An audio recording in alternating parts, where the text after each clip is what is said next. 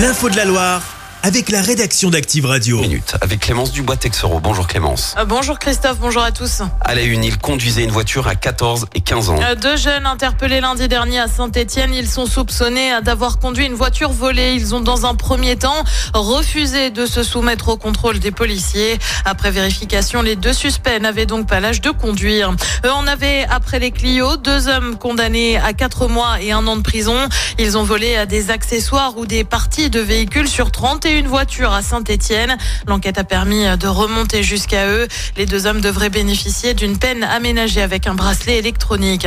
L'audience fixée le 5 mars prochain, sept pompiers de la caserne de la terrasse ont été sanctionnés en cause un refus de se raser la barbe, une mesure inscrite dans le règlement intérieur pour un port optimal du casque de protection. L'avocate des sept pompiers a donc saisi le tribunal administratif pour faire annuler les sanctions disciplinaires. Il devrait présenter un plan en quatre parties. Gabriel Gabriel Attal va prendre la parole ce matin pour évoquer une loi pour les agriculteurs. Parmi les mesures qui devraient être abordées, des simplifications administratives, moins de normes écologiques, mais aussi des mesures pour favoriser l'installation des jeunes agriculteurs, alors que la moitié d'entre eux ont plus de 50 ans. Des annonces alors que certains syndicats et notamment la coordination rurale prévoient une manifestation vendredi à Paris à la veille du salon de l'agriculture. Un rassemblement ce soir à 18h30 place Jean Moulin à Saint-Étienne, rassemblement en hommage à Misak Manu Manouchian, résistant exécuté par les nazis il y a 80 ans jour pour jour.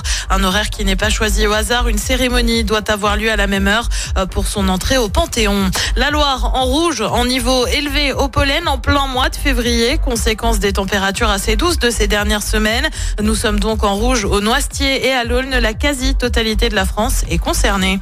La 21e édition débute demain. Et oui, coup d'envoi du festival Art Comique à Saint-Etienne, festival dédié à l'humour, mais aussi euh, dans les environs de Saint-Etienne d'ailleurs.